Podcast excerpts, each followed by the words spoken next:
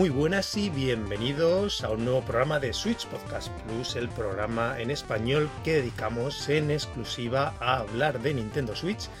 Yo soy Rafael Blasco, me acompaña otro programa más, Joan Bastida. Hablábamos en el último programa del E3, ¿no? Las reflexiones, cómo era antiguamente y demás. Y, y he llegado a leer esta semana, y no sin razón, entre la Direct, rumores, noticias de Microsoft, Sony. Va a haber más noticias esta semana en mitad de febrero, bueno, final de febrero, que en junio. Súper atomizado todo, ¿verdad? Ha sido una semana loquísima. Unos últimos días. Una pasada. Sí. Esperábamos presentación para ahora febrero.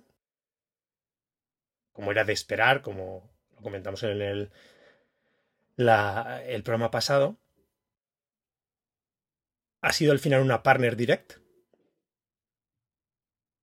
Bueno, también se ha especulado con eso, ¿no? Yo, de cosas que me habías puesto. Muy curiosa, ¿no? Porque Extraña, extraña. Nintendo anuncia que, que Splatoon, Advance Wars, eh, ¿no? Xenoblade y Wario van a salir en otras consolas. Pero que todo sigue igual.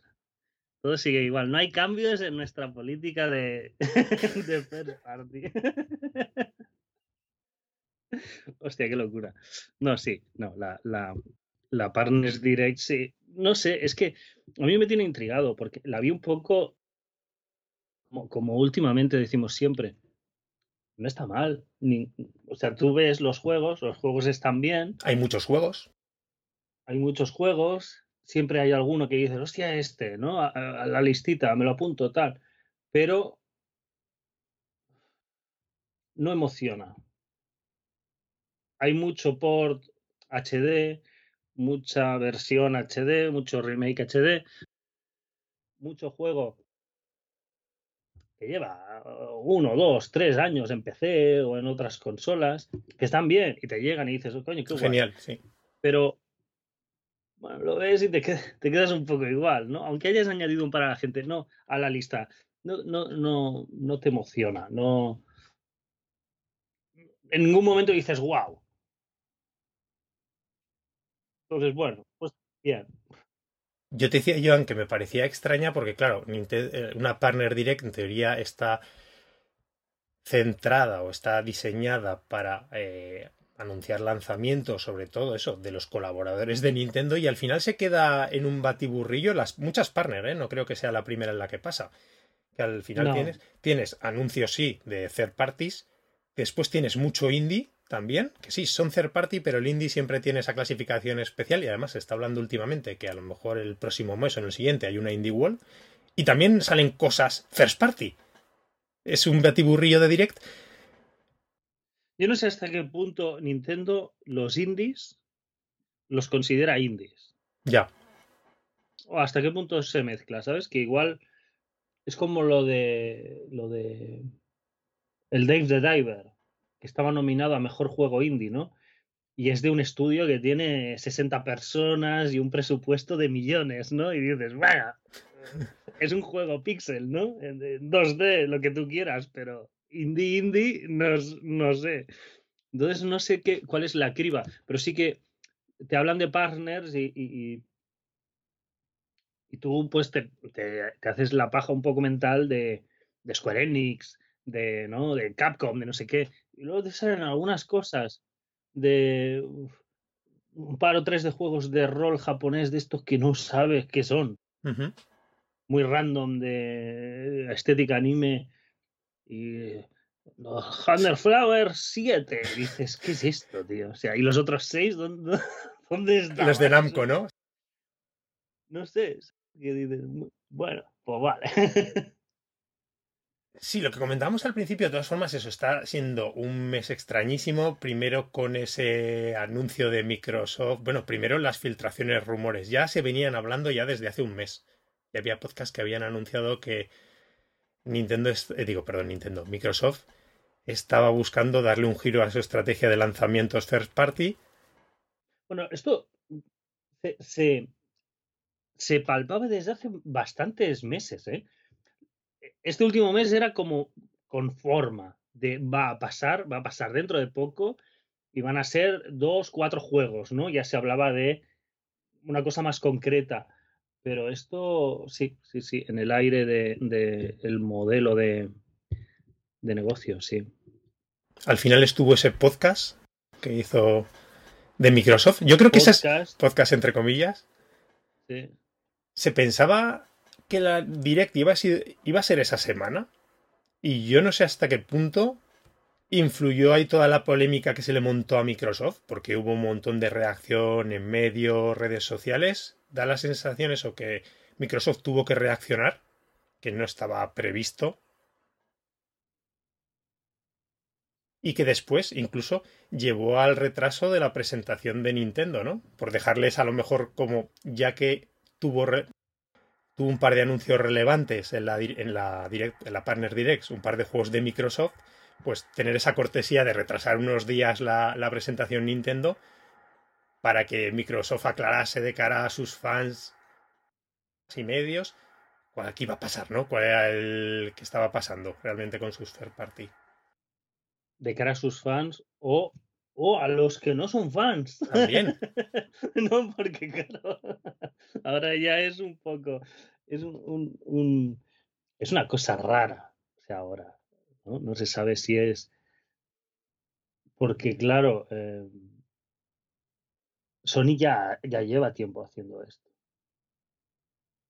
Microsoft, como siempre ha tenido un pie, un pie en el PC, ¿no? Porque Microsoft es eminentemente de, de, PC, era como que se metía en las consolas, pero sin dejar el PC. Los juegos de Microsoft Studios tradicionalmente han sido juegos de PC. Tienes toda la razón, sí pero, pero ya Micro y Sony llevan tiempo, ¿no? Con, con, el PC, con la consola, pero claro, esto ya es sacar juegos en Sony y en Nintendo.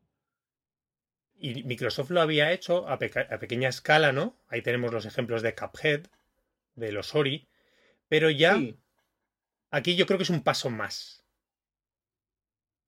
Sí, porque eran como juegos indie, entre comillas, ¿no? Un poco de menos presupuesto, de menos imagen de marca.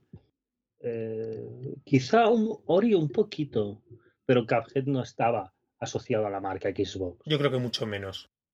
¿Sabes? Eh, bueno, pues es como vas comprando estudios así a cholón y dices, bueno, pues este, ¿sabes? El Minecraft, que es de Microsoft, y, están, y lo sacó en, en, en Nintendo, ¿no? pero eh, lo ves menos asociado, ¿no? Lo ves un poco como un, un colateral, ¿no? De, de, las compras. Bueno, lo, lo, has comprado, pero son juegos que están en todas partes.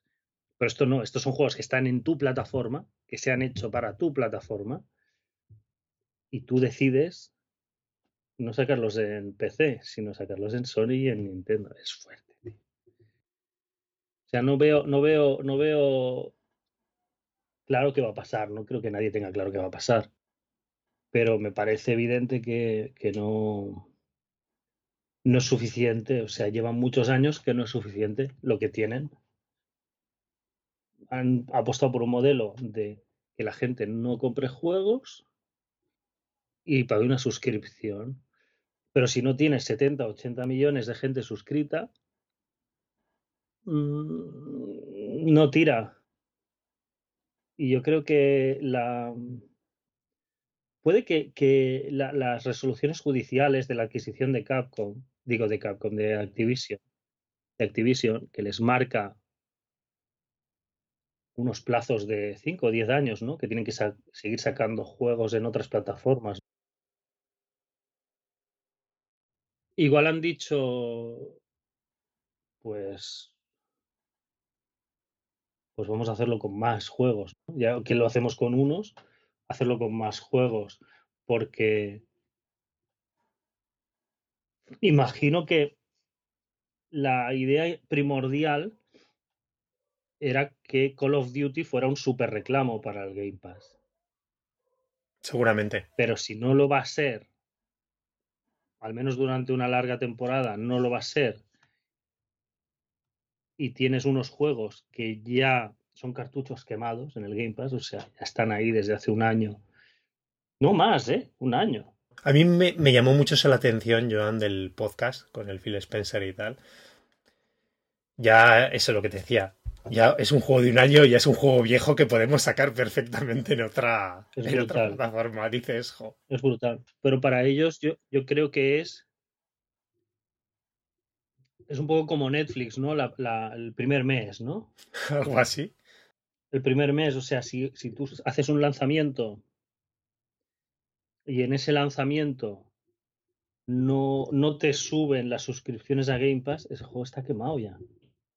Por más que lo jueguen los que ya están suscritos, porque ya están suscritos de eso. Claro, ¿sabes? no pagan de más ni nada. Entonces, esos ya los tienes, ya los tenías y, y ya está, ¿no? Entonces, eh, Starfield, un poco que, supongo que también, si ellos notan que Starfield les ha supuesto un crecimiento durante seis meses, del primer mes un tanto por ciento, ¿no? El segundo tal, y luego se va pagando, pueden ir dibujando una curva, que con tanto juego es un poco difusa, ¿no? Pero supongo que tendrán maneras de, acotarlo.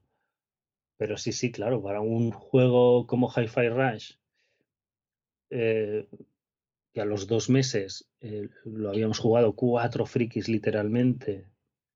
Yo es lo que te decía, a mí es un juego que me parece una maravilla, de lo mejor del año pasado, ¿eh? De lo mejor. Y cuando lo jugué, los logros que me iban saliendo, todos eran de diamante. Todos eran de diamante. Y decías, bueno, ¿quién, quién ha jugado este juego? ¿De diamante qué quiere decir, Joan? Yo que no tengo ahora. Que lo, ha- lo han conseguido menos del 10% de los jugadores. Ah, vale, lo- según lo consiga tanto, se clasifica en oro, diamante, según el número de jugadores. No, ¿Cómo no, no, no. Hay unos que simplemente tú tienes el logro que te hace el pim pim, ¿no? Y sale el logro, tal. Y, y hay unos que tienen una música como más. Entonces sale un, un- diamante dando vueltas y esos son los, los que no han conseguido casi nadie. ¿Qué pasa? Que, que mm, para un juego normal son los chunguísimos. Los juegos que te tienes que matar para lograr no sé qué, tal y cual. En este caso no, en este caso es que en Game Pass cada vez pasa más eso. Yo tengo un mogollón de logros de diamante jugando normal y sin buscar nada. Sí, sin hacer un esfuerzo especial. Porque muchísima gente arranca el juego. Entonces te puede salir un millón de jugadores. Pero el millón de jugadores, a la hora de juego, ya son 300.000 jugadores, ¿sabes? Claro, Y a las 10 horas de juego ya somos 100.000. 2.000. Joder, ostras. 2000, ¿sabes? O sea, no, no hay nadie jugando a eso. Cuando han pasado 10 horas, no hay ni Dios. Entonces, yo tenía en el Hi-Fi Rush, ahora igual ya ha crecido, ¿no? Pero no creo que mucho. Yo tenía logros de un 0,86% de los jugadores lo han conseguido. Wow, que aunque sea mucha Claro. gente, es. Es que es eso, es mucha gente que arranca el juego por primera vez y a las dos horas ya lo ha olvidado. Entonces el que llega al final, el que llega al final y consigues algún reto un poco especial, un poco, ¿eh? un poco. pues ya te sale como que eres, vamos, Dios. jugando, ¿sabes? O sea, es una pena. Este te va a gustar. Este Sí. sale, que se rumorea para la sucesora, para Switch 2. Este te va a flipar, Rafa. Le tengo muchas ganas. Mm, De hecho, ahora si me dieses o te diese yo razones para por las cuales me compré un Xbox, lo cual no está en mis planes, pero Hi-Fi Rise sería sin duda una de ellas, por no decirte la principal. Mira, ahora ya te puedes comprar una PlayStation. También, también. Es eso, y ahora que dices eso, es curioso como Microsoft eso va difuminando, ¿no? Su marca o su potencia de marca, perdiendo todas esas exclusivas. Oye, nosotros como usuarios principales de otras consolas, eso que nos llevamos, total, ya lo decías tú el otro día.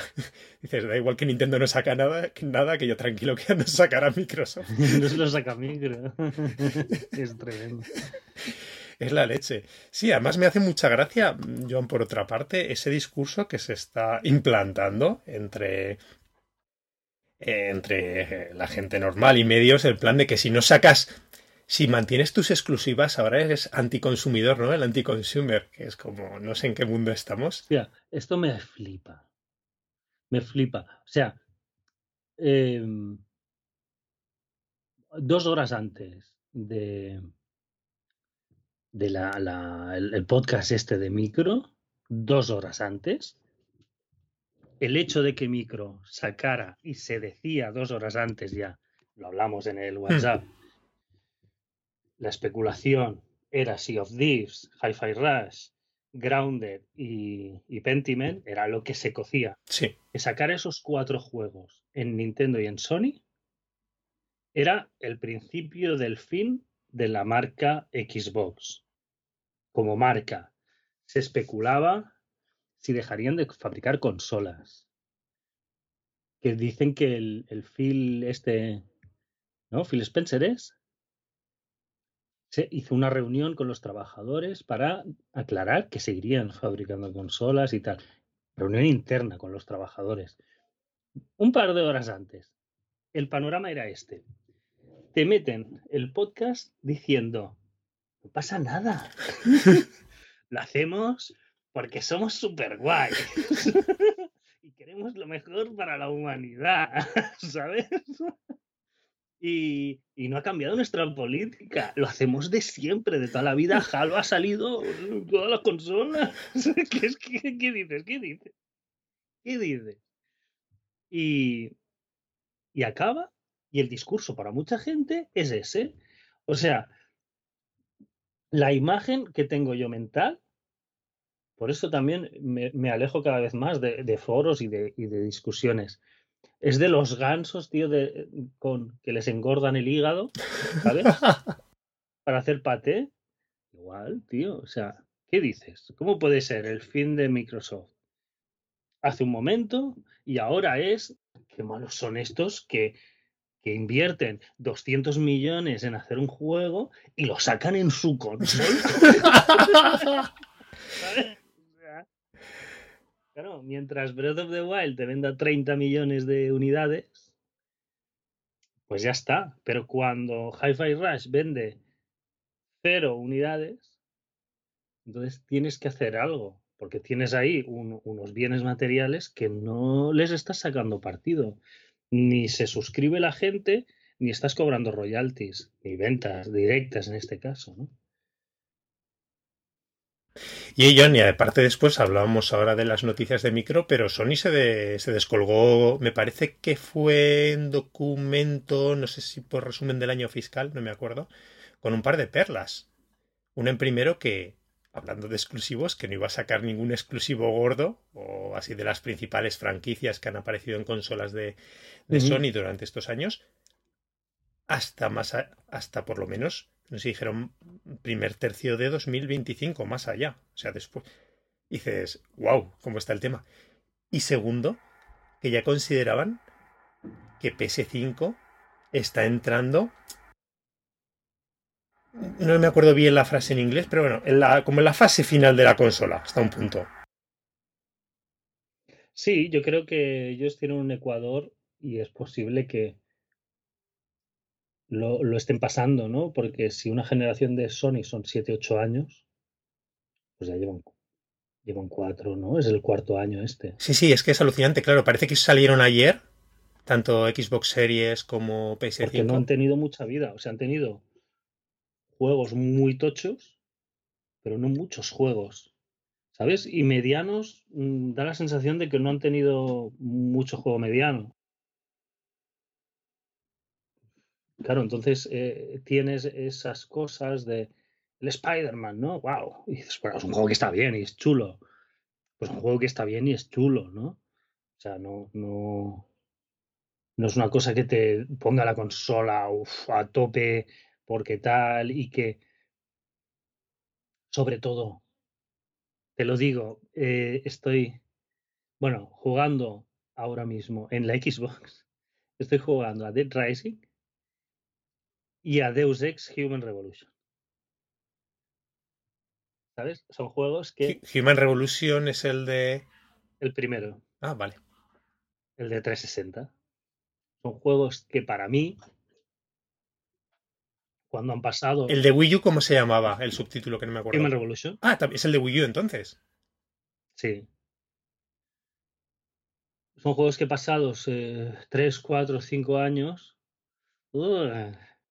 Te da el. Hostia, que el juego, qué guapo era. ¿Sabes? Y lo vuelves a jugar. Eh, de estos no hay muchos, ¿eh?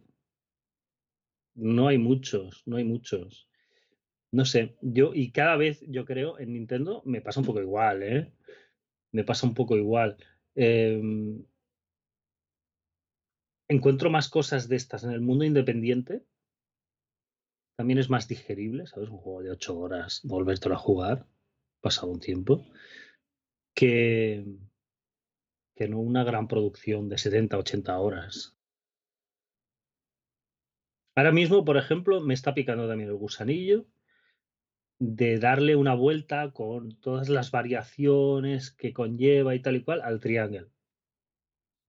Es una buena opción, ¿no? Para terminar todas esas otras líneas que a mí también me quedaron pendientes. Llegué al final, pero te quedan todos los caminitos por explorar y diferentes que siempre dices, lo daré más tarde. Sí.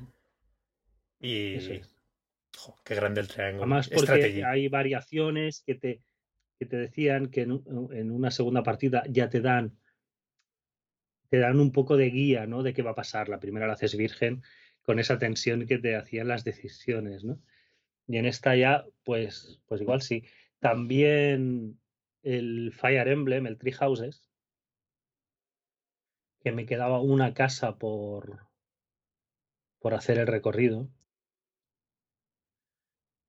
Igual, igual lo cojo también. Pero quiere decir que no son juegos. El Super Mario. El de la gorra, ¿cómo se llama? Ya ni me acuerdo. Ah, el Super Mario Odyssey. el Odyssey. Yo no voy a volver a jugar Super Mario Odyssey. Bueno, estuvo muy bien y tal, pero ahí lo jugué de salida en la consola y ni, ni me acuerdo de él. Ni me acuerdo de él. Me acuerdo más de estas otras cositas, fíjate. No sé. Y ya están teniendo dificultades las consolas para sacar esto, tío. O sea. Habla mucho de los costes, ¿no? Sony, que ha, ha vendido mucho, pero claro, que quieren vender más. O sea, quieren sacar más dinero por, por, lo que venden.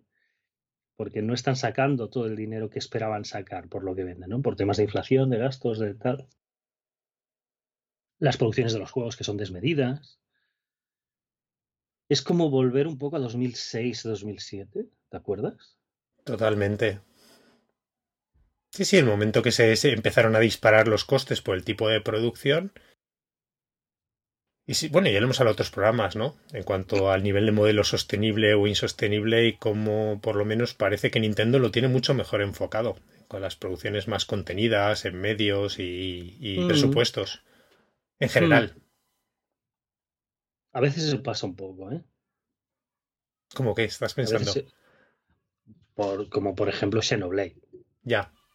Bueno, pero sí, sí, porque Xenoblade ha querido hacer una gran. Hmm.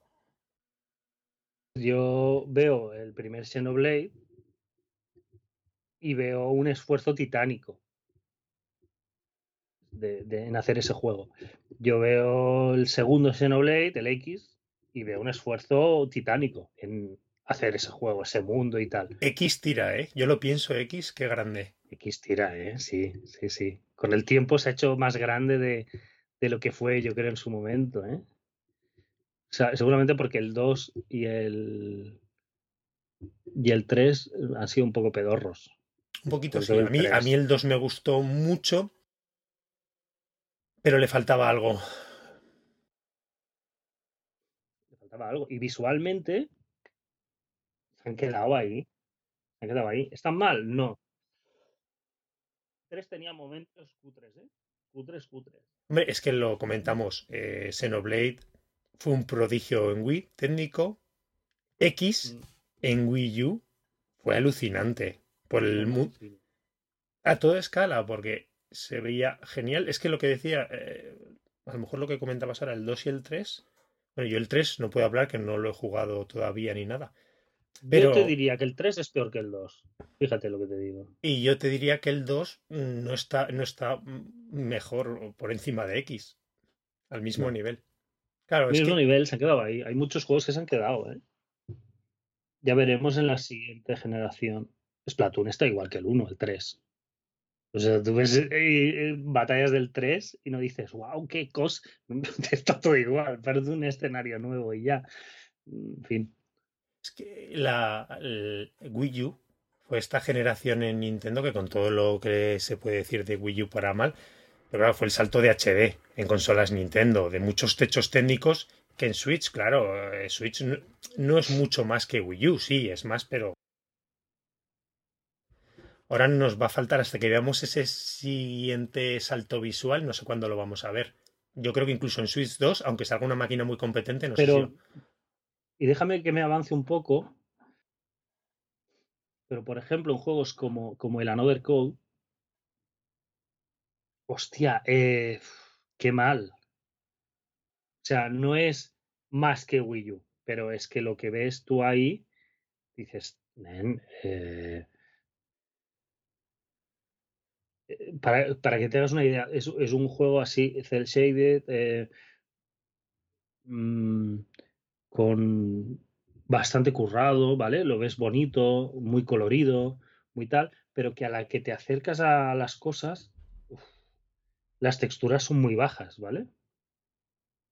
Y te estás acercando mucho a las cosas, porque en, en el, en el de DS era una vista superior Sí, una vista y en cenital. el de. Wii, en el de Wii, si no recuerdo mal, Yo creo que era lateral, ¿no, Joan? era un poco como sobre raíles, ¿verdad? Cambiaba la cámara de una manera, de otra, pero era, sí, un movimiento como lateral, pero era sobre, como sobre raíles. Había un camino Sí, en sí. el camping aquel. Para izquierda, derecha, Tal. ¿no? Exacto. Ahora, eh, claro, igual ahí había unos defectos que no apreciabas, porque siempre hay esa distancia controlada, ¿no? A lo, a lo que estás viendo. Ahora, cuando te mueves y te acercas, ves la guarrería. Y dices, bueno, vale. Pero es que carga todas las habitaciones. Es una carga muy rápida, muy rápida. Pero dices, en esta consola, esta casa cabe entera. O sea, lo he visto en otros juegos, joder. O sea, esta casa cabe entera.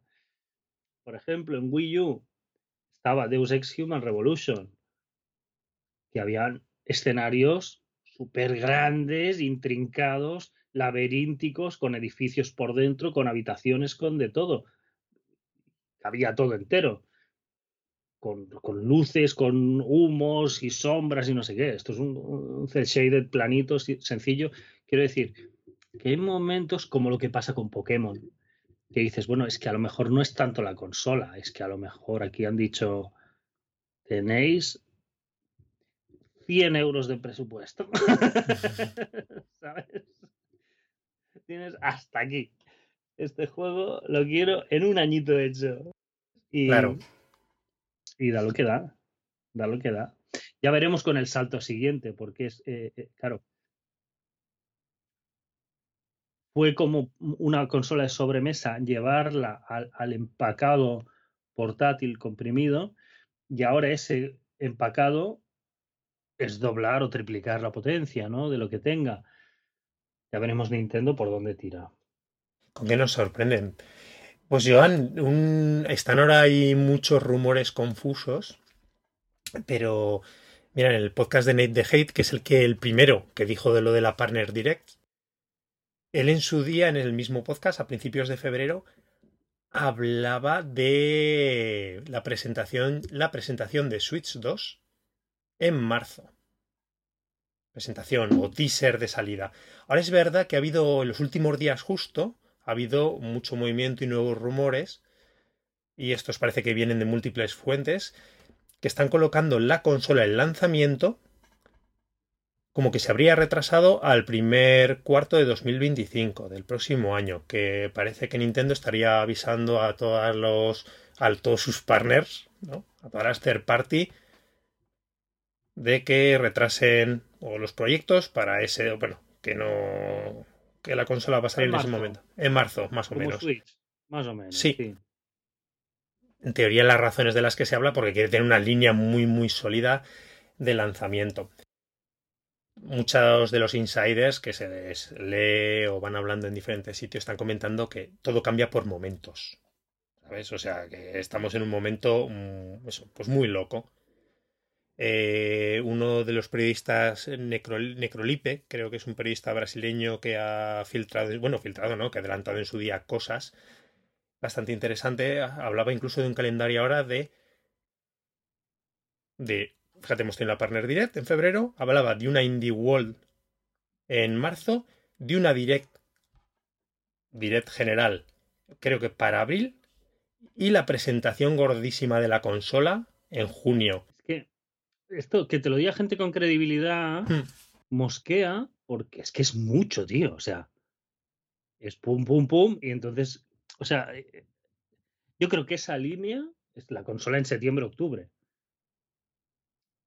¿Sabes? No puedes estar anunciando cosas a finales de febrero, en marzo, en abril y en junio. Es que no lo entiendo, ¿sabes? O sea, no. Esto, a ver, la gente se está a ver. Pues no se quieren pillar los dedos, o bueno, también te dicen sinceramente, esto es lo que estoy oyendo, pero esto está Nintendo aquí, los, los planes cambian de una semana para otra. Y donde se pensaba. yo, lo, yo, lo, entiendo. Por ejemplo, Switch tuvo eh, la suerte, entre comillas, la mala suerte de Wii U, de, de, tener un juego como Zelda para el día 1. Que lo tuvieron clarísimamente en la nevera un año entero lo metieron en la nevera hasta que salga la consola nueva. Y punto, ¿sabes? ¿Sí o no? Hmm, probablemente. Y, entonces era un juego muy trabajado, muy cocido, muy potente, muy revolucionario, muy de todo.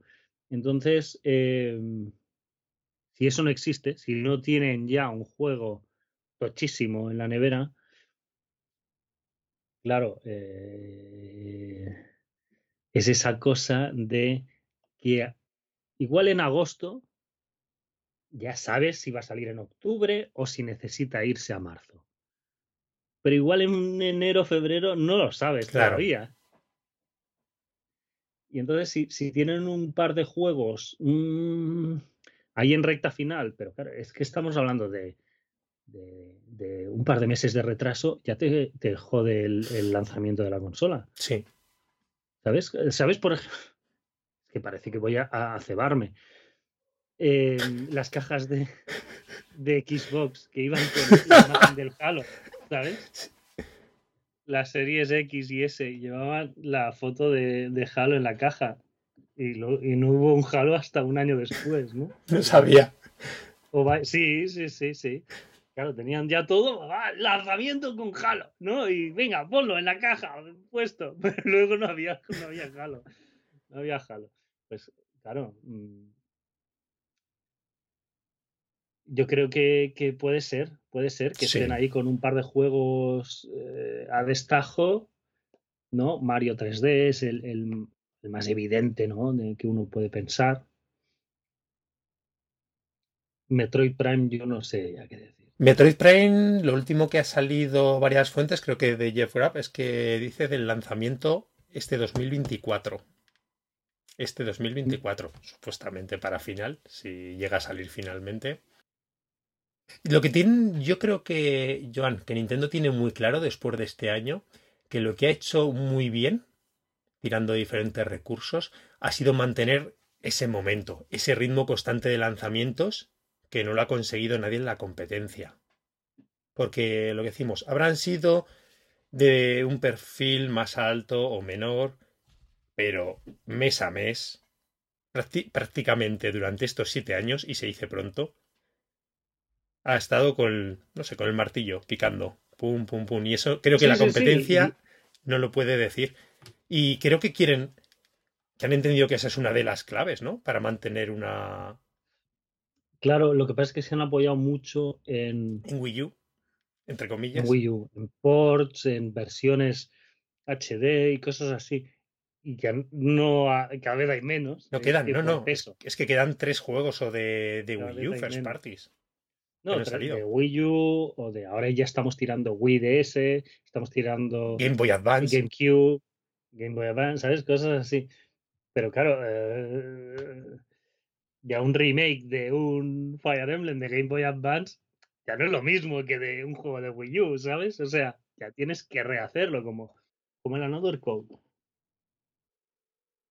Que es un, juego menor, de un presupuesto menor y más modesto y tal y cual, pero ya no es lo mismo. No es hacer el port y, ajustar cosas y, y, retocar, sino tienes que rehacer. Lo bueno, Joan, es eso que yo, eh, Nintendo tiene tanto fondo de catálogo, ya no por utilizar eh, juegos antiguos y rehacerlos, sino por franquicias propias de hacer nuevas entregas. Mira este el de Ocean, que dice, es que nadie espera si te saca una tercera parte, que no ha sido un, un, remake ni del 1 y del 2, que es lo que hay. No, no, no, es nueva entrega. Y así tiene franquicias que puede coger. Claro, es lo bueno que tiene Nintendo.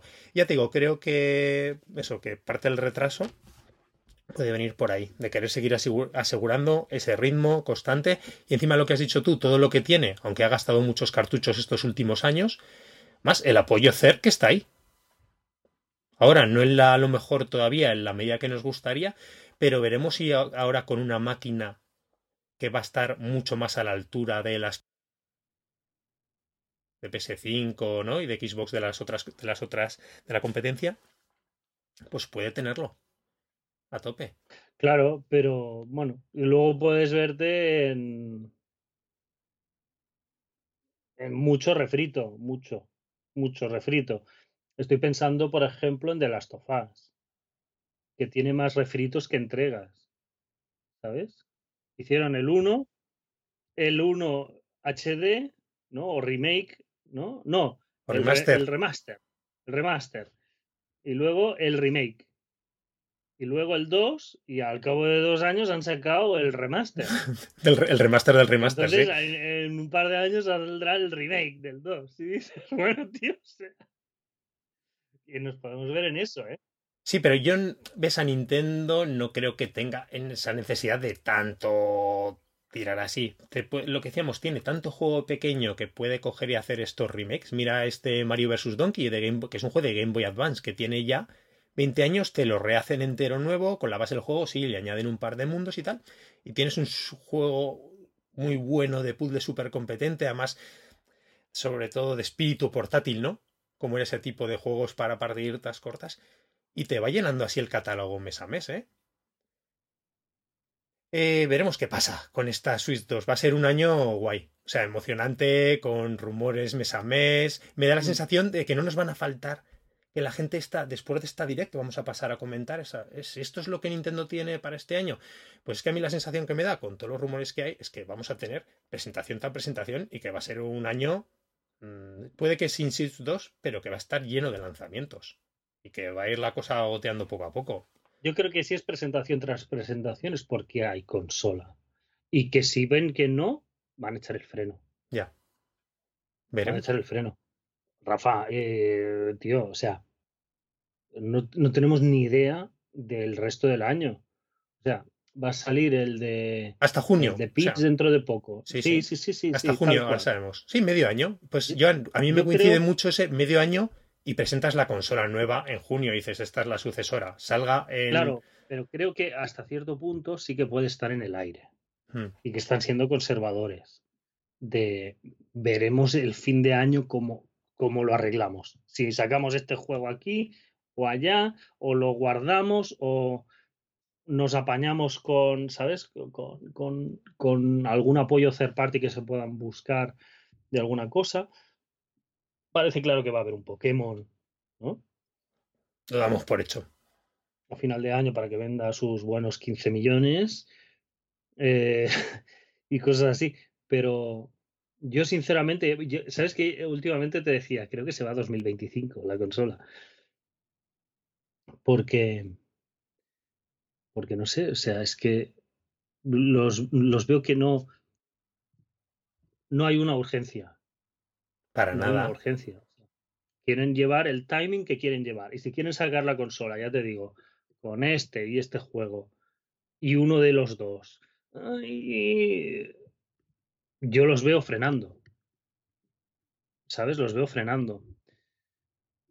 No sé, eh, quizá se especule también, ¿eh? esto ya son pajas mías, de, de ver si la inflación tira más o tira menos, ¿sabes? Para ajustar el precio.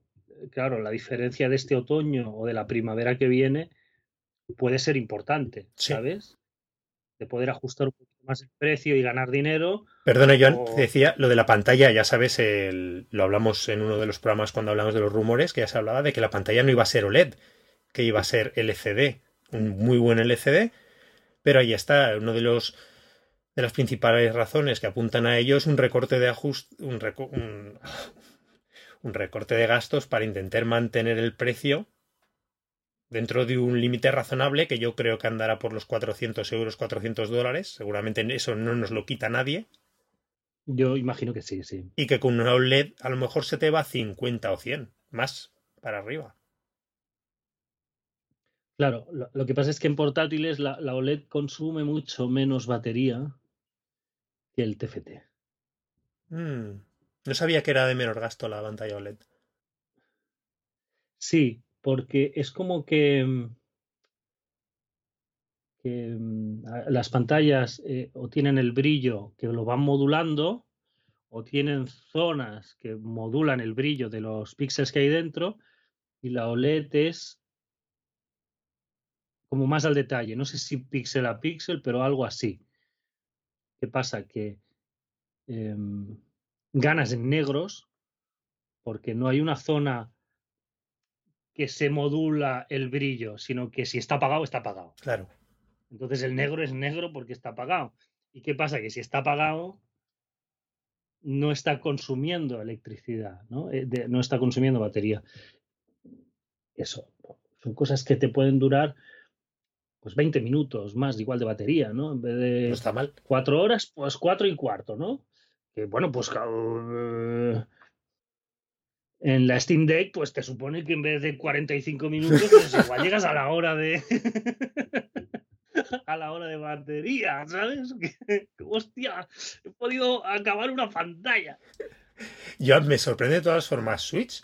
Lo vi en para la, la potencia que tiene el pedazo pantallón, siempre lo he dicho, el nivel de autonomía que tiene. Que la gente eh, lo ponía en duda respecto a anteriores generaciones y digo yo que se acuerden 3DS es, tiene una...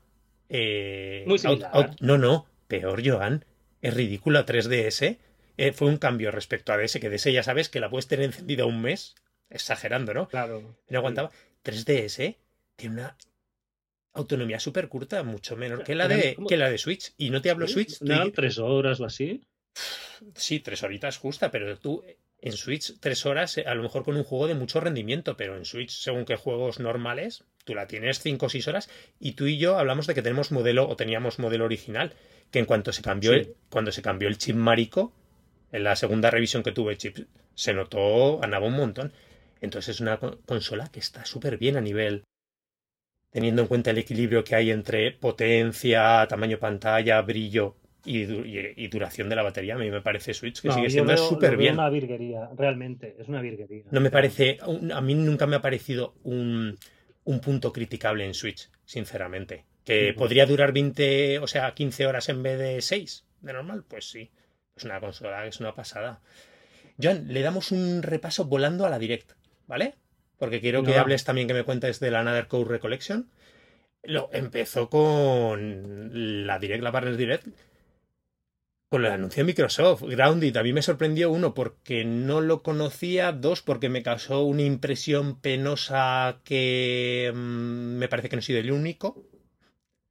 A nivel gráfico, el juego y demás, no es el juego que me esperaba. A lo mejor también iba con la ilusión del Hi-Fi Rush. Sé que tiene, mm, hay un sector de la crítica que lo valora muy bien. Yo lo he probado, me parece un petardo total. Me parece muy cutre ese juego, muy cutre. De mecánicas de supervivencia muy trilladas, muy trilladas, porque ya hay muchos de, de supervivencia. Coger materiales y construir no sé qué, y no sé cuánto y tal, y por la noche tal y cual, bla, bla, bla, bla, bla. Muy trillado. Eh, Una cosa, ¿es cooperativo online sí o sí o también se, juega de se puede jugar de manera individual? Puedes jugar solo, pero es muy duro, muy, muy duro, muy duro. Porque esto es unos Entonces- niños miniaturizados, ¿no? En un jardín. Sí, en un jardín, en un jardín. Eh, entonces tienes estas mecánicas trilladísimas con un manejo súper torpe, súper tosco de moverte, de apuntar, de te chocas con cosas que no ves y dices, ay, es que hay un palito aquí, ¿sabes? Y no puedo pasar. Joder, tío, ¿qué pasa? Estamos en, en, 2000, en los 2020. Eh, feísimo, feo. Yo cuando lo vi, yo antes lo dije, dije, esto me parece, digo, viene de la primera Xbox. No te estoy hablando de 360. Digo, a ver, exagerando, ¿no? Lógicamente, han pasado, si ahora habéis un juego de la primera Xbox en cuanto a modelados y tal, pero me causó esa sensación. Es un cameo. Cameo. cameo es un juego justo de primer año de 360, ¿no? Sí, es de, transición. De un juego de Xbox que, que, que salió en 360 a 720. Sí, sí decía al principio de la digo yo, digo, parece que, que, hemos entrado en una indie, en una indie wall, ¿no? Más que en una Paranormal Showcase. Se anunció la continuación de Ender Lilies, ahora se llama Ender Magnolia. Este Ender Lilies, no sé si lo conocías, es un Metroidvania así muy oscuro que tiene mucha fama. En aquel caso creo que estaba protagonizado por una, una especie de princesa que se acompañaba para los combates en este mundo en 2D eh, como uno de esos espíritus, ¿no? que son los que luchan por ti. No es que la princesa es la que haga los movimientos, sino era una especie de caballero. Y esta es como una continuación. Tiene mucha fama, a nivel de las ediciones físicas es muy cotizada que siempre se busca. Ahora se va a publicar la primera en Europa. digo, es un Metroidvania con mucha fama, pero nunca a mí me ha llamado mucho la atención. Quizás lo veo muy oscuro. Y bueno, que Metroidvanias no nos faltan últimamente, ¿no? Por lo menos una secuela de un título indie bastante aclamado. Mm, me llamó la atención el siguiente, Arranger. Te quedaste con él. Era mm, tenía que apuntado por algún lado eh, el equipo de la gente que lo había creado. No sé, que también juego indie, muy chulo. No sé si lo viste, era como una vista cenital, una. El, e, este que era en 2D dibujado, que se movían los elementos con tu movimiento. Está hecho en cuadrículas y las cuadrículas las mueves enteras las líneas, ¿no? Para resolver puzzles, eh, hacer combates. La idea parecía muy original, ¿no? Una vez yo que vi el trailer. yo no, no, entendí, no entendí cómo se juega, pero ya me llama siempre a mí estas cosas, ¿sabes? De te pica la curiosidad de decir, bueno, este, ¿cómo va esto? Sí. Ese, me lo he apuntado. Sí, porque además, mira, creo que participaba el artista de Braid, también algún diseñador de un juego indie que no hemos jugado y yo le tenía muchas ganas, que era Carto. Gente así, por lo menos del mundillo indie, con renombre que ha participado en proyectos chulos. Se volvía a, volvía a ver un Joan, por otro lado, otro mm, tráiler de Unicorn Overlord, que cada vez me está apeteciendo más. Además, ha habido demo en Lace la gente, las, tanto en los previews como la gente que ha probado la demo, está hablando maravillas del nuevo juego de Vanilla que Yo ni me he pillado la demo y me salté ese tramo de la direct. No quiero verlo. Ya lo tengo reservado. ¿Llegará? Ya está, no quiero verlo. No lo tenía idea de cogerlo y me está apeteciendo muchísimo para jugarlo de lanzamiento contigo mano a mano. Me está apeteciendo. Sí, sí, sí, sí. Es que es Vanillaware, eh, se ve chulísimo. Y lo que digo, ya no es solo lo chulo. Vanillaware con, con, ollas de cocina. bueno, eso siempre, siempre les encantan las cocinitas, ¿no? Bueno, a ver, en, este marciano de el 13 Sentinels no recuerdo. Pero, en Muramasa sí, y yo creo que también en Dragon's Crown también creo que había parte de cocina y en, y en Odin Sphere yo creo que también. Parece que sí había parte de combinación de ingredientes. Dibujan muy bien las ollas. no, oye, no es broma. No es broma. Mira, jugué al indie este, el Bemba. Sí. No ves lo que hay. no ves, tú te ponen ahí, no sé qué es eso, ¿sabes? Es, este estilo mm. en 2D de dibujo muy recto, muy minimalista, ¿no? Muy de, como de recortes de, de, cartulina. Pero claro, la comida no es apetecible. Unos recortes de cartulina de colores puestos así. No. No, pero eh, en estos juegos de Vanillaware, tío, hostia, dices, joder, esto me lo comía yo, ¿sí o no? pero fíjate, a mí en este Unicorn Overlord, además de todo el estilazo que tiene el estudio artísticamente, me apetece, que siempre lo digo, es un estudio que en todos los eh, géneros que se mete no hace juegos típicos. Los hace siempre diferentes con su No vas a jugar un RPG táctico más, no vas a jugar un juego de plataformas más ni una, ni una novela visual normal. Es un juego especial, todo, si es. Joan, eh, Monster Hunter Stories, ¿sabes? Eh, van a hacer el remake del, bueno, una versión HD del primero 3DS, así van a... Capcom es el super anuncio que se marcó en la, en la Direct. Bueno, bienvenido, pero Capcom, ¿cuánto ha dejado que desear? Con Switch y yo no sé, han desaprovechado para mí una consola con 140 millones de base, con lo que podría haber hecho. Hunter Rise es lo más destacado que han, hecho en la consola, que está súper bien. Está súper bien, sí, pero ya, porque el resto han sido todo ports de, y remakes, de HD y recopilaciones, y, creo que podía dar mucho más Capcom. Y, tampoco mucho, ¿eh? O sea... Bueno, aún han sacado sus cosas, lo que pasa es que a lo mejor... Los Resident Evil, ¿no? Sacaron los ports de, de todos, creo, hasta el 5, y y poca cosa más. Sí. Sí, además en Europa ya ni sacan ediciones físicas, que en América y en Japón sí. O sea, aquí es como están más desaparecido todavía, ¿no? Es la sensación que hay aquí. Joan, remake de Epic Mickey, que no sé si fue nuestro primer juego de los primeros juegos de nuestros programas en Wii, en Wii Podcast Plus. Pues por ahí sería, sí, sí. Fue 2010 el y bueno, o sea, nosotros un juego que nos encantó. No me acuerdo muy bien del uso que hacía en, eh, del Wiimote.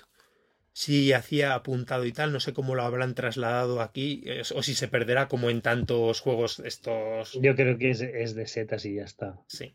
A mí me da mucha pena. No sé, a ver, un gran juego. Si alguien no lo ha jugado, Disney, o sea, Epic Mickey, no sé, fue un juego para mm, chulísimo en Wii, por tantas cosas, ¿no? Por ese estilo artístico que tenía, la jugabilidad también es plataformas 3D especial, con misiones, ese mundo semiabierto. Eh, una de los platos fuertes, Joan, entre comillas, pero sí, esta nueva versión del Shin Megami Tensei 5. Eh, yo al principio tenía más esperanza de que fuese una entrega totalmente distinta, eh, ambientada en el mismo mundo. Sí, un spin-off o algo así de... Que yo creo, si no me equivoco, es lo que pasó con el 4 y la versión Apocalypse. Pero este Sin Megami Tensei 5 Vengeance es al final ya lo que se ha visto y lo que he podido leer, porque en cuanto terminó la, la Direct, eh, Aldous hizo su propio streaming para hablar de las novedades del juego. Es simplemente como una versión definitiva, que sí que tiene un, un también se puede hacer un camino, se puede jugar la versión original del juego entre comillas, o puede seguir una, un camino distinto que tiene nuevos escenarios, nuevos monstruos, pero sí, lo comparan más un poco como la fórmula que han seguido con los Persona, ¿no? En Persona 5 el Persona 5 Royal, el Persona 4 el Persona Golden. Al final, una segunda versión mejorada, más completa, pero... Sí, que si no te compraste el, eh, original, pues es un, motivo para que te lo compres ahora. Sí, pero si ya lo has tenido, no sé si vale la pena el nuevo camino del que a mí no me A mí no me llama nada. ¿no? Mm. A ver, así, pues bueno, hubo anuncios Star Wars, Recollect, eh, South Park, Snow Day, que ya lo conocíamos, lo que decías, juegos de los de Namco como el Gundam Breaker 4, que fue lo más llamativo, más Super Monkey Ball. Wall of Good 2 tiene fecha, Joan. ¿Le tienes ganas o qué? 23 de mayo. Yo me lo, me lo compro seguro, seguro, seguro. Pero sí que luego, avanzado el tráiler, ya veías cosas diferentes, pero al principio decías, esto es el uno, ¿no? O sea, esto lo hice yo, creo, este puente. Sí, este ya sé cuál dices. Sí, sí, lo sí. hice yo, o sea. Ya veremos. A ver qué tal. Han pasado muchos años, ¿eh? Desde, desde World of Woo. En Wii. 15, 16 años. Por lo menos. Si fue el primer hit fuerte de WiiWare. Si no recuerdo mal, yo creo. Sí. World of Woo. Y de los primeros dieces de la consola, así en muchos medios, ¿eh? Que tuvo en esa época de juegos de catálogo. Eh, también salió y con fecha la nada Crabs Treasure, que te acuerdas que te lo recordaba porque es del estudio de Going Tiene muy buena pinta.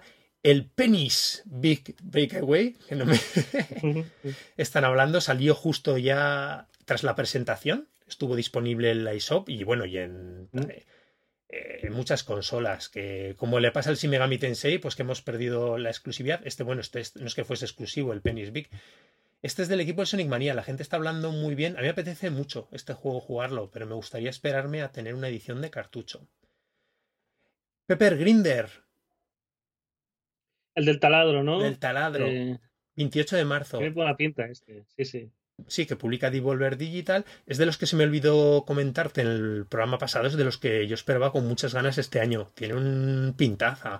¿Ves, ¿Ves lo que te digo? ¿ves lo que te digo? En este, por ejemplo, eh, Devolver. ¿Devolver es indie? Pues ya no es indie, ¿no? Cotiza en bolsa, salió por 5.000 millones o 7.000 millones. Eh, Devolver aquí edita, o sea, realmente lo hace un estudio. Sí, sí, sí, pero ya, me, pero ya me entiendes. Que un juego de Devolver ya va más como partner. Mm, claro. Es relevante, aunque sean juegos pequeños luego lo que, lo que saque Devolver, pero ya es algo relevante, no es un indie de un estudio que son tres personas sacando su juego. Ya tiene otra entidad. Bueno, ya está, acotación. No, no, está muy bien. La versión de Pocket Card Jockey, yo siempre te he dicho, es uno de mis juegos preferidos de 3DS. Hicieron una versión para Apple Arcade. Y este siempre te lo recomiendo, yo creo que te encantaría. Una mezcla rarísima de los típicos juegos eh, de carreras de caballos que se dan y se dan mucho en Japón con el tema de solitarios de cartas. Es una locura y es algo chulísimo. Además es un juego de Game Freak.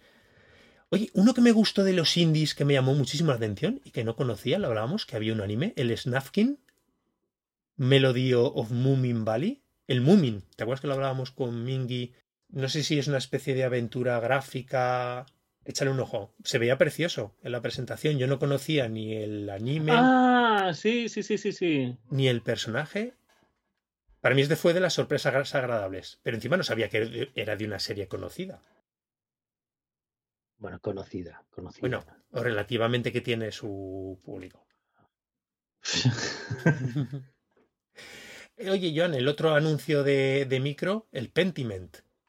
El otro mm. exclusivo que ahora saca en el resto de consolas, mm, no lo tenía yo controlado, ¿no? Yo, yo, siempre lo he tenido controlado porque es un juego muy bien valorado. Lo tengo ahí en el Game Pass desde que salió. Siempre digo, tengo que jugar al Pentiment, pero no lo he jugado nunca. he jugado mil cosas antes y, ahí está, no lo sé. Tiene un algo que, que me llama y un algo que me, que me rechaza. Ya. Tiene esta estética, si no recuerdo mal, un poco como el estilo dibujo medieval de las vidrieras. Bueno, no sé si de las vidrieras o incluso de, ilustración, ¿no? Un poco románico. Más románico. ilustración. Sí, más, más aplastado todo, ¿no? Más. Eso sí. Y animaciones las justas. O sea, es un juego. Eso es, creo que es de Obsidian, igual que Grounded pero más, más limitadito, ¿no? Un juego más pequeño. Yo tengo, la verdad, muchas ganas. Me sonaba, pero no lo tenía eh, en el radar, con lo cual seguro que le doy una oportunidad y me lo pillo. Hubo muchos más anuncios, pero ya el que culminó la presentación fue la nueva entrega de Endless Ocean. Es una serie de que no lo haya jugado nunca. Eh, las primeras, la primera y la segunda parte son unos juegos de en Wii de exploración submarina, ¿no? De ir descubriendo especies, hacer de relax. Sí. Tocar animales, hacer, hacer fotos, ya está. Me gustó el hecho, te lo decía antes de empezar a grabar, de que fuese eso, nueva entrega, de que no fuésemos, vamos a hacer ahora un recollection del 1 y el 2 de Wii, sino, oye, hacemos una nueva entrega con las, pues ahora me parece que una de las novedades era eh, lo de meter ese modo multijugador, ¿no? De poder esa exploración en conjunto online con más gente, entre otras cosas. Eh, al que le gusten esas cosas. Está bien, aunque yo este lo veo un juego muy. Es fabuloso. Es fabuloso. O sea, lo que es una experiencia del océano solitario y tal, ahora vas de guiri. 15 personas con un monitor. A ver, tal. ¿Sí o no? Agobiaza la ballena. Sí, sí, sí. sí. ¿Sí Todos ahí a mogollón y luego a un paellador. ¿Qué es esto, tío? Lo encontré, lo encontré desacertado. Esa imagen, ¿sabes? De, sí, sí, que salen todos. De pavostos, de colorinchis, eh, haciendo poses en la foto. Es que es de Giri, tío. O sea. Totalmente. Pues eso, al final te echas la visión atrás de la directa y dices, un montón de contenido, me ha dado la sensación que esta ha sido como una de, de, relleno para sacar a lo mejor lo que ya sale o lo que no tiene tanta relevancia y da paso para que las próximas presentaciones, si, si las hay al final, que sean ya entre comillas más de calado. No estuvo mal, ya te digo, extraña por muchas cosas. se nos ha ido el tiempo, Joan, pero yo sí creo que le dediques un ratín a que me cuenta es... Eh, muy breve. De Another Code Recollection.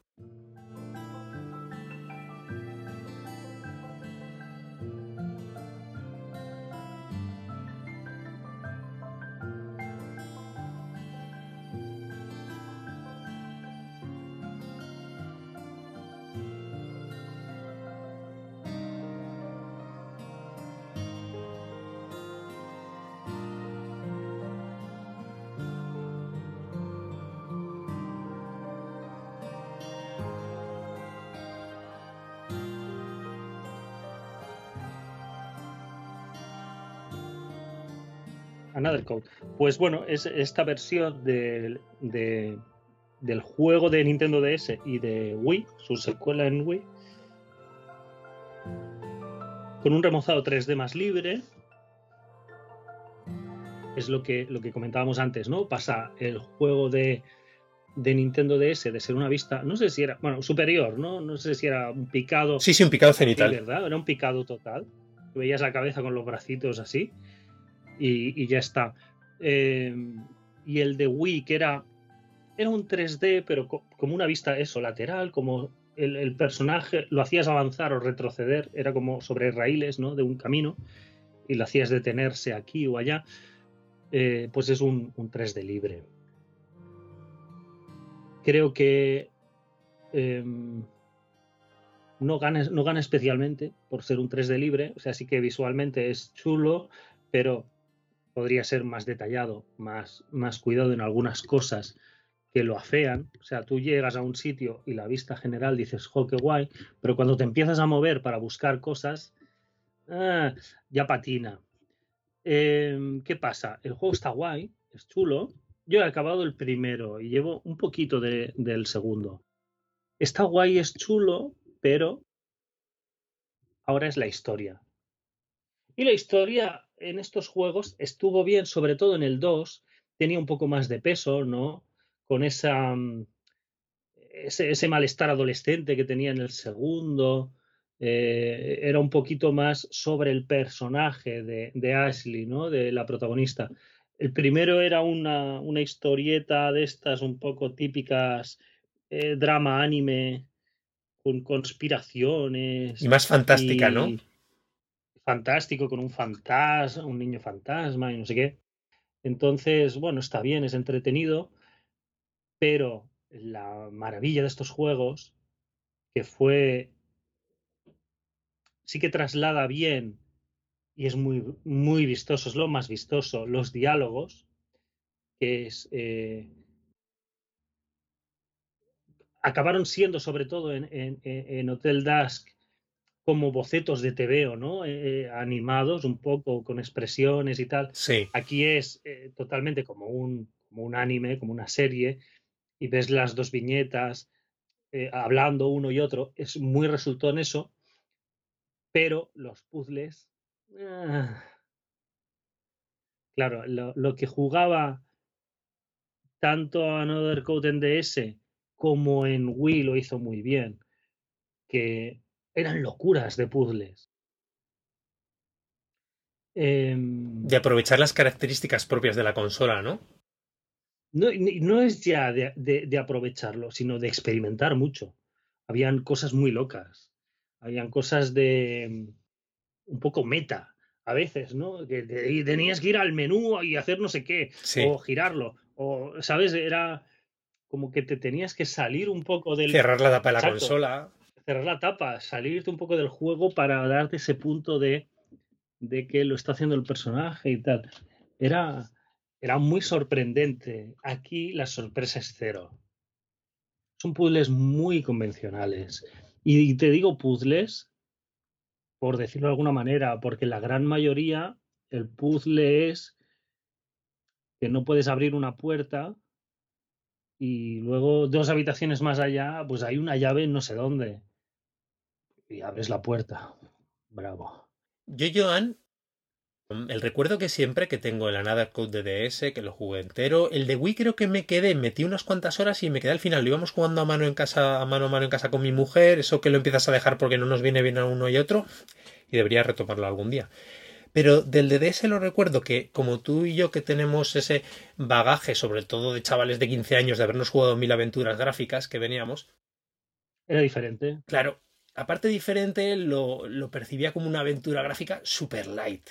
Por el nivel, pues claro, el que cuando has pasado por Monkey Island, Broken Sword y 50.000. Claro. Lo veías como muy. Que no era una crítica en sí del juego, pero se la veías como una aventura gráfica hasta un, po, hasta un puntito descafeinada o con unos puzzles muy sencillos.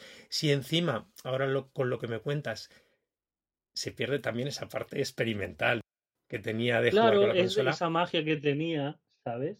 Porque los puzzles sí que es verdad, ¿no? son, aventuras muy centradas en la historia. Em, tenía cosas más elaboradas eh, Hotel Dusk, pero tampoco mucho. Normalmente. Sabes que no está jugando, ¿no, Joan, estas navidades? ¿Ha habido algunos puzzlecitos? Sí, algunos más rebuscados. ¡Ostras! Sí, sí.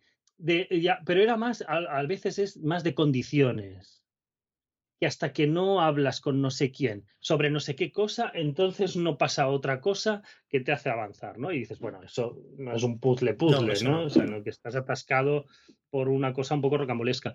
Pero mm, eh, eso son puzzles eh, más enfocados en el momento o en la habitación.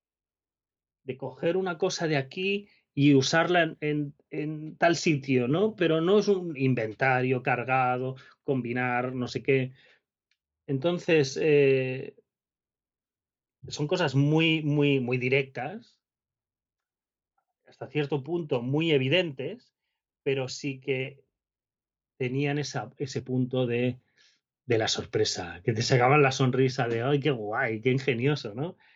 Qué tal y cual, ¿no? Eh, está lleno de polvo, no sé qué, y, tenías que soplar, ¿no? El micrófono, claro.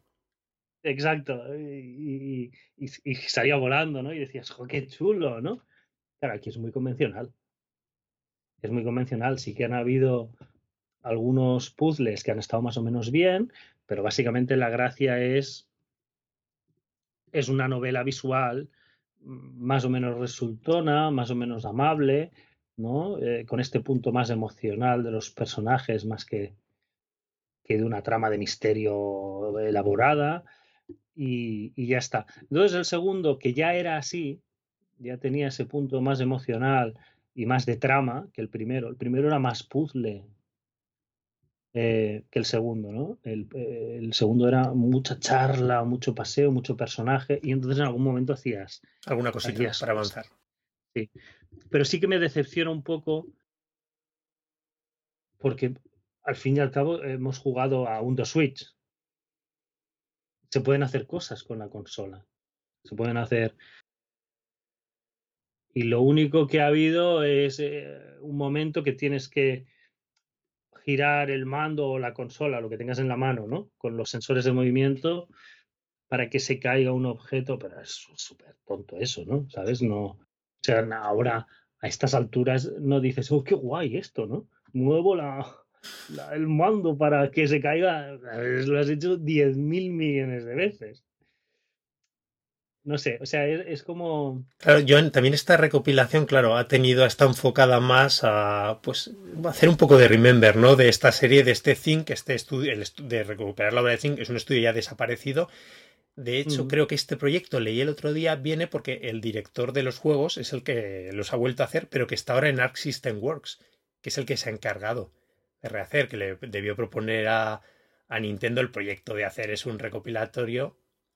Pero claro, no es una. no son entregas nuevas o juegos con ideas o de aprovechar la máquina o hacer cosas especiales, sino simplemente apelar a la nostalgia, ¿no? De aquellos. hasta qué punto, por ejemplo, la versión portátil compacta limita de no puedes sacar los mandos y yo, por ejemplo, el Windows Switch, que mira qué cosas tal y cual, pero yo recuerdo de las crías venir y jajajiji y hacer el, el, el, tonto con ese juego, el del teléfono, tío. Sí, es muy chulo. El de cogerlo, el descolgar. Y es tan tonto de poner el, mando de lado, ¿no? De lado, eh, en, la, en la regleta esa que tiene, lo apoyas y contestar, ¿no? Another Code y. O el de las canicas del Nintendo Switch. Sí, pero las canicas, las canicas, digamos, es, más elaborado, ¿no? Más tal. O el de las cadenas, ¿no? De, es verdad. era un poco más puzzle de darle vueltas. Tal. Sí, sacar el tesoro. Pero, pero, pero hasta cierto punto, los Another Code tenían puzzles tipo contestar al teléfono. ¿Sabes? De cosas así, ¿no? De hacer un gesto, de hacer un. que era micro puzzle, de hacer un algo con ¿no? sí, o por lo menos interactuar de manera gestual diferente, de manera diferente a la típica. Sí, sí, que era eso, soplar. Y fin del puzzle, ¿no? Hacías así y se acabó el puzzle. Cerrabas la tapa, la volvías a abrir, fin del puzzle. No era una cosa, pero era esa gracia, esa chispita, aquí se pierde. Pero bueno, eh, ya te digo, sí que tengo. Me está llenando el momento nostalgia bien el porte es justito, pero solvente, o sea, correcto, correcto. Eso sí, yo creo que es solo para fans, ¿eh? solo para los que jugamos y tenemos un recuerdo y, tal, y dices, ay, mira, qué guay, ¿no? A ver esto. Entonces lo juegas y, y está bien, pero creo que está un poco acartonado de más. Los diálogos, el darle al botón, no sé qué, podrían ser más brío, unas pausas entre lo que dice uno, lo que dice el otro. Ay, tío, por favor. Eh, hay, hay, momentos de, no sé si te acuerdas, bueno, con el Dusk iba así, que tú hablas y se, pim, se te añade un tema abajo, ¿no? Sí. Y, se te, y te va explicando algo un personaje y se te añade un tema. Eh, Después puedes darle para mitad de las veces Exacto. Luego, cuando acaba de hablar esa persona, pues tienes dos, tres temas y le eliges este lo otro. La mitad de las veces hay un tema. Entonces dices, ¿qué coño? ¿Por qué le tengo que dar al botón, tío?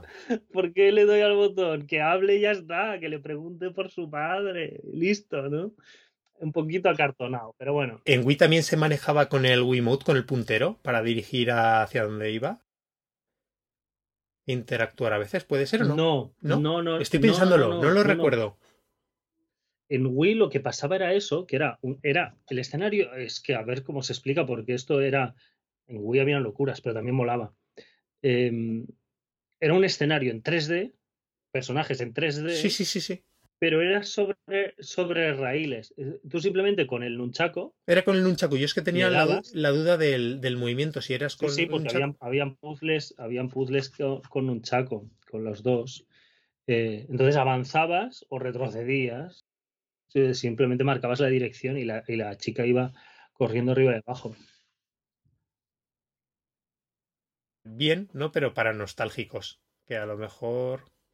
Sí, que si alguien se pudiese aproximar a los juegos, mm, casi mejor en su versión original. A ver, que si no tienes otro medio que está bien. 100%.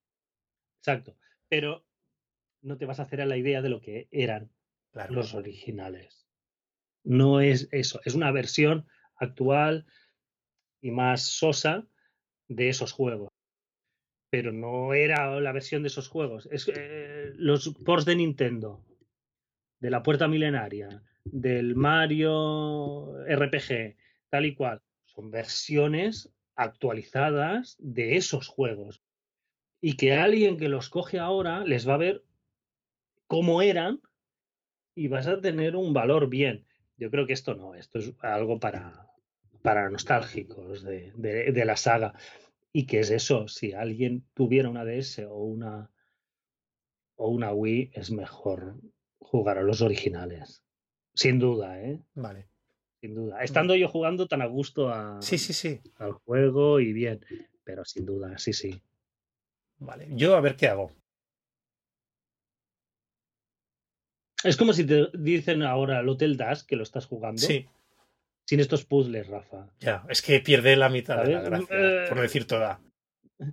Solo charlas, ¿no? y coges una nota de un libro y, y oh, tal y cual, y, dice algo y ya está, y ahí se queda y no haces nada más. Bueno, pues. Sin la interacción de la pantalla táctil, es que cambia mucho. Pues muy bien, Joan. A ver. ¿Qué hacemos para. Eso, primer gran lanzamiento, entre comillas, ¿no? Era el juego principal que sacó en enero. Nintendo, ahora saca el Mario vs. Donkey Kong en febrero, ahora tendremos el Unicorn Overlord y el Princess Peach en marzo. Princess Peach, sí. Interesante. Este primer trimestre se ha quedado súper chulo. Y el, siguiente vamos a tener mucho juego, aunque a lo mejor ninguno de gran first party, quitando este el Ocean, el Shin Megami Tensei, que también es multiplataforma, pero hay mucho lanzamiento pequeño. No nos vamos a poner porque eh, juegos hay una pasada. Joan, si te parece, no nos alargamos más, aprovechamos para despedirnos. Recordamos a nuestros oyentes que tenemos página web que es nintendbit.com, que el podcast lo publicamos en la página web o en las diferentes plataformas de gestión de podcast como Apple Podcasts, iVoox, Google Podcasts o Spotify. Que si alguien quiere hacernos cualquier comentario, sugerencias, preguntas, eh, para el programa nos puede contactar a través de redes sociales. Estamos en X como Nintendbit y también está nuestro correo electrónico que es contacto. Joan, a ver qué pasa el próximo programa. Por lo menos hemos cumplido el del mes de febrero. Bueno, también estamos un poco a la expectativa, ¿no? Porque en dos meses o tenemos tres directs, o igual una o ninguna. Depende de sí, sí sí. Todas formas están siendo un momento chulo por movido, es lo que te decía. Sí. Pues del mundillo del videojuego molan estas épocas de incertidumbre, de expectativas, de hype. Es guay. Un abrazo fuerte, cuídate ese catarro. Y nos vemos en el próximo programa. Muy bien. Venga, hasta luego. Hasta luego.